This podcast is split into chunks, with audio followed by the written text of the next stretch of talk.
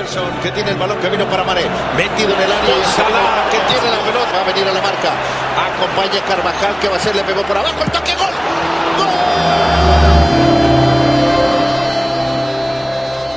La gran fiesta del fútbol de clubes europeos acabó con la victoria del Real Madrid, decimocuarta Copa de Europa para el club madrileño, una hazaña que quedó en parte empañada por el caos que se vivió antes y después del partido en los alrededores del estadio.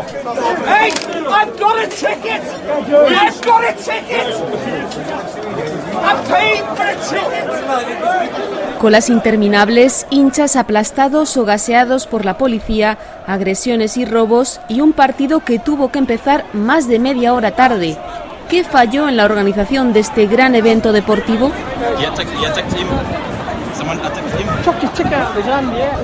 La final de la Champions League 2022 tendría que haberse celebrado en San Petersburgo, pero a causa de la invasión rusa de Ucrania, la UEFA, el máximo organismo del fútbol europeo, decidió trasladarla a París.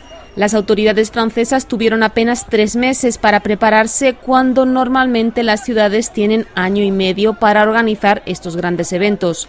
Esta preparación corta contribuyó al caos que vivieron aficionados como Pablo, español que vino por el Real Madrid. Peleas, robos de los chavales jóvenes franceses, la seguridad nefasta, también agresiones de los policías a los franceses argelinos que robaban carteras, se colaban por en el estadio saltándose la verja. También cogían los franceses argelinos que se colaron, robaban los chalecos a los periodistas fotógrafos y entraban como si fuesen fotógrafos y entraban al estadio a pie de campo, o sentados en las escaleras, ocupaban otros asientos que no eran suyos. Y pasamos hasta miedo, ¿eh? Al llegar allí, cuando bajamos de la estación del metro, eh, allí nos miraban como que nos iban a robar.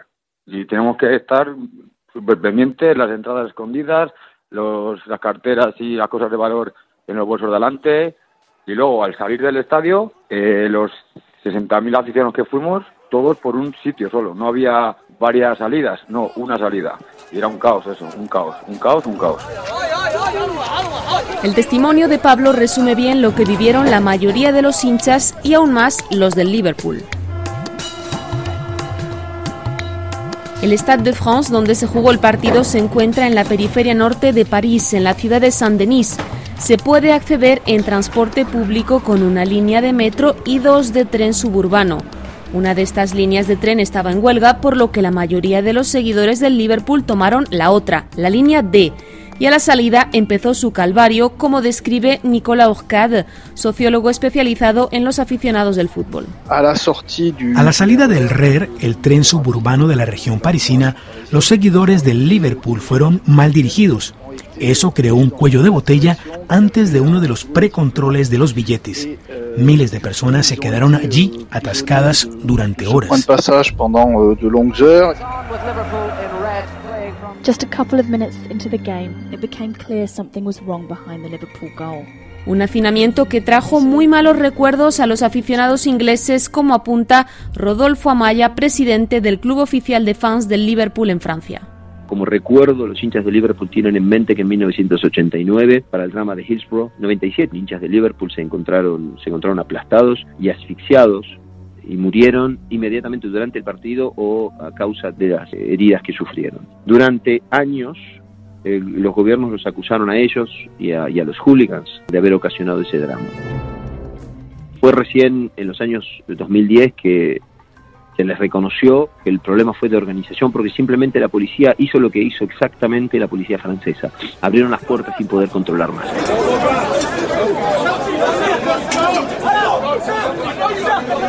Como señala Rodolfo Amaya, tras horas de atasco, la policía francesa levantó los precontroles de improviso y una verdadera avalancha humana se dirigió al estadio miles de personas pasaron de estar atascadas en un estrecho túnel a agolparse ante las entradas del estadio. El personal fue incapaz de darles paso con rapidez y el retraso se fue acumulando. Además, no todos los que llegaron a las puertas iban con buenas intenciones. Nicolas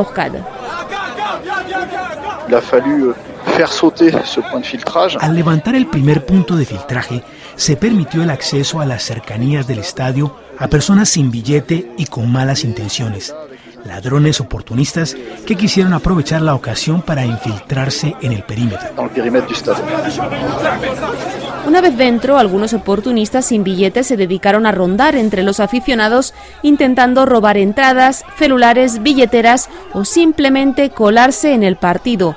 Esa es la situación que vivió el empresario argentino afincado en Madrid, Martín Barsavsky.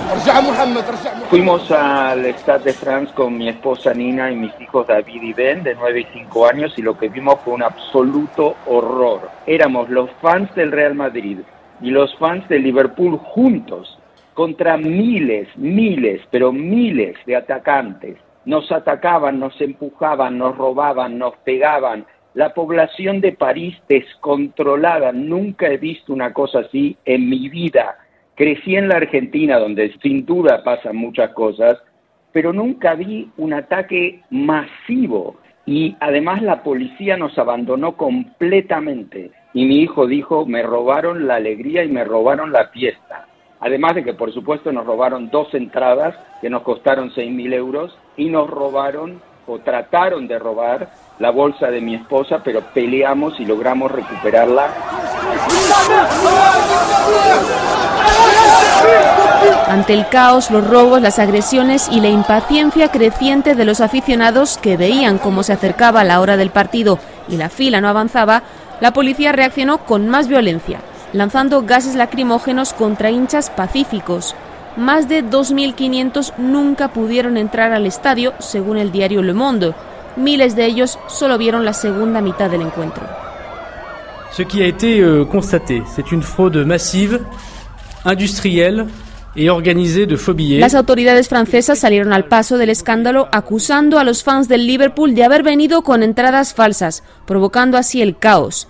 En realidad, sí hubo entradas falsas, como en casi todos los grandes eventos.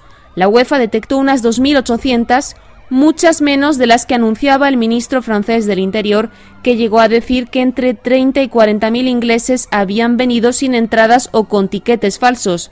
Acusaciones abusivas, según Rodolfo Amaya, presidente del club oficial de fans del Liverpool en Francia. Me parece que como mínimo las acusaciones son infundadas, para no decir que, son mentirosas. De lo que yo he visto, las entradas falsas en posesión de, hinchas británicos, tenían esas entradas, las presentaban, resultaban ser falsas y simplemente después de protestar 30, 45 segundos, que, quién no protestaría después de quizás haber pagado varios miles de euros, se daban media vuelta y se iban.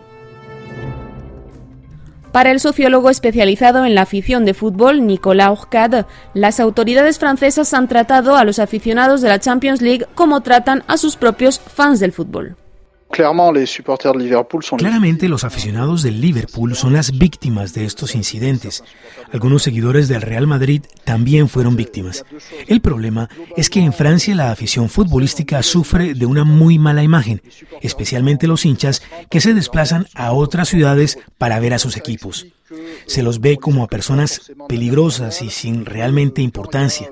La policía los trata con mucha dureza. En Francia, a la mínima tensión, se prohíbe el viaje de los seguidores del equipo rival, cuando en realidad el riesgo de violencia es mucho menor que en otros países, como por ejemplo en Argentina, entre hinchas rivales. A golpe de prohibiciones de desplazamiento, la policía no tiene experiencia en gestión de grandes grupos de aficionados. Eso culmina en malos tratos hacia los hinchas, uso excesivo de gases lacrimógenos y una falta de estrategias policiales realmente útiles. Euh, euh, Finalmente, la estrategia de las autoridades francesas fue no asumir su responsabilidad en lo ocurrido y echarle la culpa a otro. Como los hinchas británicos siguen teniendo en Francia la fama de ser unos hooligans, se le echó la culpa a los seguidores del Liverpool. Euh, les supporters de Liverpool. También se le echó la culpa de lo ocurrido a la población de Saint-Denis, donde está situado el estadio, y en general a su departamento, Sena-Saint-Denis, el más pobre de Francia. Se llegó a decir que 400 jóvenes de los empobrecidos barrios de la zona habían acudido en banda para agredir y robar a los hinchas. Apenas 48 ladrones fueron detenidos y solo uno residía legalmente en Sena-Saint-Denis. ¿Cuáles son los orígenes de la estigmatización de este departamento y de su población? Responde Emmanuel Bélanger, historiador especializado en las ciudades de la periferia parisina.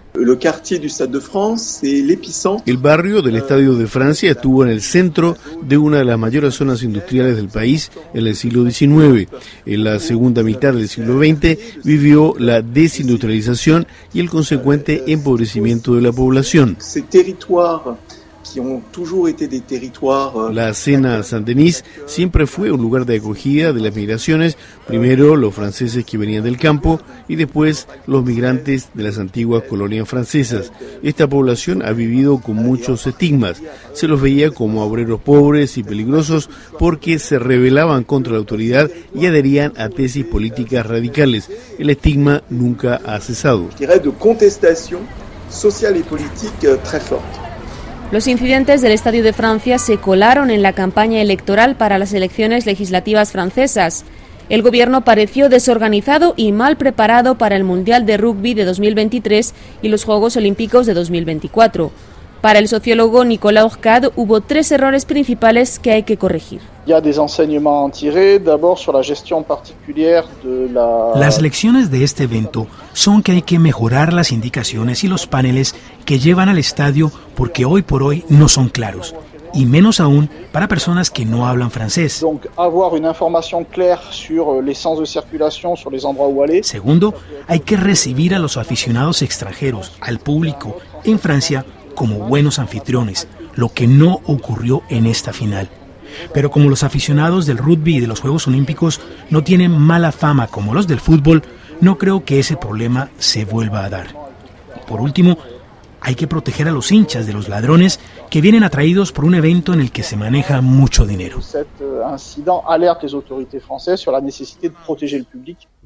International Olympic Committee has simultaneously elected Paris 24, Los Angeles 28. Gran parte de los Juegos Olímpicos de 2024 tendrán lugar en Sena Saint-Denis.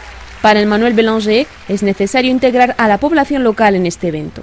Euh, Para evitar que la población se sienta excluida, habría que asociarla a la Olimpiada cultural y deportiva para que se convierta en un proyecto común y los habitantes no tengan la sensación de ser dejados de lado, como suele ser el caso de los que no consiguen nunca entrar en los estadios porque no se pueden permitir las entradas.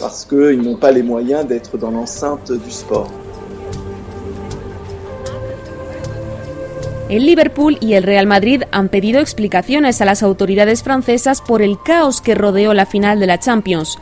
Por su parte, el prefecto de policía de París acabó reconociendo, casi dos semanas después, que la organización del evento fue un fiasco y alentó a los hinchas a que presenten denuncias en Francia gracias a un formulario especial.